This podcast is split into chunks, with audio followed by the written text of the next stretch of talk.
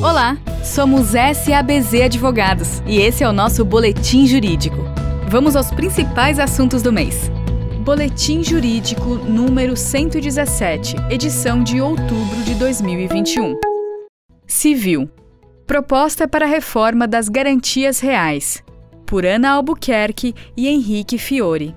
O Ministério da Economia instituiu o Grupo de Estudo Temático com a finalidade de aprimorar a legislação existente sobre garantias reais, com a apresentação de um anteprojeto de lei de reforma das garantias reais. Foram propostas alterações ao Código Civil e simplificação da legislação extravagante, com o objetivo de adaptar a legislação brasileira aos padrões reconhecidos pelo Banco Mundial e, consequentemente, trazer melhorias ao mercado de crédito. Como exemplos de algumas alterações sugeridas, a legalização da figura do trust no direito brasileiro, do Pacto Marciano e a regulamentação da venda privada, além da instituição de garantias flutuantes e recarregáveis, generalização do penhor não possessório e maior utilização de bens móveis como garantia. Outro objetivo da reforma é trazer maior transparência, otimização e centralização do compartilhamento das informações perante os registros públicos, com a unificação do regime de publicidade das garantias legais e processuais, com o intuito de diminuir os custos de transação e aumentar a segurança jurídica. O relatório do anteprojeto foi aberto para audiência pública, fechada no dia 9 de setembro, com expectativa de que seja aperfeiçoado nos próximos meses e encaminhado ao Congresso até o final de 2021. Infraestrutura. ANTAC regulamenta procedimento para análise de impacto regulatório, por Bárbara Teixeira e Ana Carolina Costa. A Agência Nacional de Transportes Aquaviários publicou no dia 9 de setembro de 2021 a Resolução número 55 de 2021, que dispõe sobre critérios e procedimentos para a realização de análise de impacto regulatório. A adoção e regulamentação deste procedimento pelas agências reguladoras foram determinadas pela Lei número 13848 de 2019. Seu objetivo é avaliar previamente a razoabilidade do impacto da edição de atos normativos, considerando seus prováveis efeitos para orientar e subsidiar a tomada de decisões regulatórias pela agência. A análise deverá preceder atos normativos de interesse geral e contar com ao menos um evento de participação social, o relatório final deverá aferir a razoabilidade do impacto econômico e comparar as alternativas regulatórias, e será objeto de manifestação da diretoria colegiada da ANTAC. Apesar da análise de impacto regulatório não vincular a tomada de decisão do colegiado, este deverá se manifestar sobre sua adequação formal, atendimento de objetivos pretendidos, bem como se a adoção das alternativas recomendadas é a mais adequada ao enfrentamento do problema. A resolução número 55 de 2021 entrou em vigor em 1 de outubro de 2021.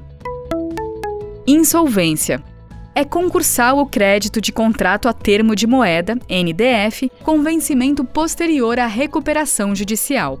Por Renan Soares e Henrique Fiore. No julgamento do recurso especial 1.924.161, o Superior Tribunal de Justiça decidiu pela concursalidade de crédito oriundo de contrato a termo de moeda, por constatar que a data do fato gerador era anterior à data do pedido de recuperação judicial. Conforme definição dada pelo STJ no referido julgamento, o contrato a termo de moeda consiste em operação passível de ser utilizada, como na espécie, para fins de proteção, RED, em relação a riscos de mercado decorrentes da variação cambial. Seguindo a jurisprudência do STJ, a ministra relatora Nancy Andrighi entendeu que o artigo 49 da Lei 11.101 de 2005 prevê que todos os créditos com fato gerador anterior ao processamento da recuperação judicial se submetem à demanda recuperatória, ainda que não vencidos, bem como que a obrigação de pagar existe desde o momento de celebração do negócio jurídico, ainda que não haja vencimento de maneira que o fato gerador das obrigações é o próprio contrato. Seguros. Publicada a circular SUSEP que altera regras de aceitação, vigência, emissão e elementos mínimos dos documentos contratuais. por Pedro Mingotti. A SUSEP publicou a circular número 642 de 2021, que dá nova disciplina às regras para a aceitação e a vigência do seguro, além de dispor sobre a emissão e os elementos mínimos dos documentos contratuais. A nova circular propõe-se a não apenas consolidar a matéria anteriormente esparsa em diferentes normativas, mas inovar ao atualizar antigos procedimentos necessários à manutenção do sistema securitário. A circular organiza as alterações em diferentes seções de acordo com a natureza do procedimento. As alterações são obrigatórias para os seguros massificados e apenas facultativa para seguros de danos e de grandes riscos. Os players deste mercado terão até 1 de janeiro de 2022 para adaptação às novas regras. Seguros. SUSEP disponibiliza editais de normas em consulta pública, por Pedro Mingotti. O Conselho Nacional de Seguros Privados, por meio de editais de abertura, disponibilizou normas à consulta pública sobre temas variados do mercado de seguros. Destacam-se os editais número 30, 33 e 35 de 2021, que, dentre outros temas, dispõem sobre funcionamento, exercício de cargos em órgãos estatutários ou contratuais, condições de estrutura de controle societário, operações das sociedades seguradoras por meio de representantes e contratações de seguros por meio de apólices coletivas. Os interessados deverão encaminhar sugestões até 15 de 10 de 2021 17 de 10 de 2021 ou 24 de 10 de 2021, a depender da consulta pública. Tributário. STF decide pela não incidência de IRPJ e CSLL sobre a Selic. Por Raíza Garcia e João Matarazzo. Em 25 de setembro de 2021, o Supremo Tribunal Federal finalizou o julgamento virtual do tema 962, no qual restou decidido, por unanimidade, pela inconstitucionalidade da incidência de IRPJ e CSLL sobre os valores referentes à taxa Selic recebidos em razão de repetição de indébito tributário. Segundo interpretação do ministro Dias Toffoli, relator do julgamento, os juros e correção monetária advindos da taxa Selic são considerados danos emergentes e estão fora do conceito de acréscimo patrimonial, pois representam mera recomposição de valores devidos e atualizados ao longo do tempo. Referido julgamento implica na alteração da jurisprudência sobre o tema, tendo em vista que em 2013 o Superior Tribunal de Justiça julgou o tema 505 sob a sistemática de repetitivos, no qual havia decidido que incide IRPJ e CSLL sobre os juros calculados pela Selic na devolução de depósitos judiciais, em razão da sua natureza de lucros cessantes. Tributário. Novas regras de parcelamento de ICMS no estado de São Paulo, por Thaís Santoro e Raíza Garcia. No dia 29 de setembro, foi publicada a Resolução 2 de 2021, a qual revogou a Resolução Conjunta 1 de 23 de novembro de 2018 e trouxe algumas alterações sobre o parcelamento ordinário de ICMS no estado de São Paulo. Pela nova legislação, a partir de 1 de outubro de 2021, poderá ser objeto de parcelamento débitos fiscais objeto de procedimento criminal em andamento para fins da resolução, são considerados procedimento criminal o procedimento investigatório criminal, o inquérito penal, a ação penal ou outro procedimento congênere. O parcelamento dos débitos decorrentes de procedimento criminal não será computado para efeito do número máximo de parcelamentos. Outra novidade é a possibilidade do parcelamento de débitos decorrentes de imposto devido por sujeição passiva em substituição tributária.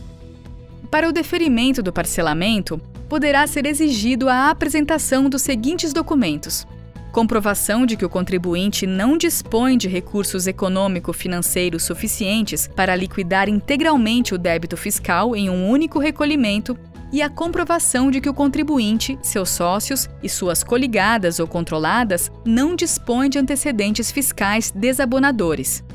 A regulamentação sobre os pedidos de parcelamento e autoridades competentes para o deferimento foi disciplinada pela Resolução 52 de 29 de setembro de 2021. Tributário. Matriz tem legitimidade para requerer a compensação de créditos tributários em nome das filiais. Por Thaís Santoro e Vinícius Costa. Em recente decisão, a oitava turma do Egrégio Tribunal Regional Federal da Primeira Região manteve a sentença para rejeitar os embargos da União à execução de título executivo judicial, oriunda de ação de repetição de indébito de contribuição para o Programa de Integração Social. Ao analisar o caso, o desembargador relator afirmou que os valores não pagos provenientes de pagamentos indevidos a título de tributos pertencem à sociedade como um todo, de forma que pode a matriz discutir a relação jurídico-tributária e pleitear a restituição ou compensação dos indébitos de suas filiais. Na mesma oportunidade, ressaltou o magistrado que o termo filial representa um ente despersonalizado, sem capacidade de ser parte ou de estar em juízo. Por fim, consignou que, se inexiste autonomia da filial para satisfazer o crédito tributário em execução fiscal, não se justifica o impedimento de a matriz postular pelo indébito de sua filial. Tributário PGFN prorroga o prazo para adesão à transação tributária. Por Thaís Santoro. No dia 22 de setembro de 2021, por meio da Portaria 11.496 de 2021, a Procuradoria-Geral da Fazenda Nacional prorrogou até o fim de dezembro o prazo para adesão a diversas modalidades de acordo de transação oferecidos aos contribuintes, as principais modalidades de transação com prazo prorrogado são excepcional, fun rural, extraordinária, excepcional para débitos rurais e fundiários, dívida ativa de pequeno valor e para o Programa Emergencial de Retomada do Setor de Eventos.